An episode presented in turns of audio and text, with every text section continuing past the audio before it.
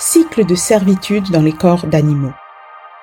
Sans aide extérieure, le cycle de sortie du règne animal prend beaucoup, beaucoup de temps et tout au long du Kali Yuga et même au début du Sat Yuga prochain, on verra toujours des âmes essayant d'échapper à la servitude intense des corps animaux.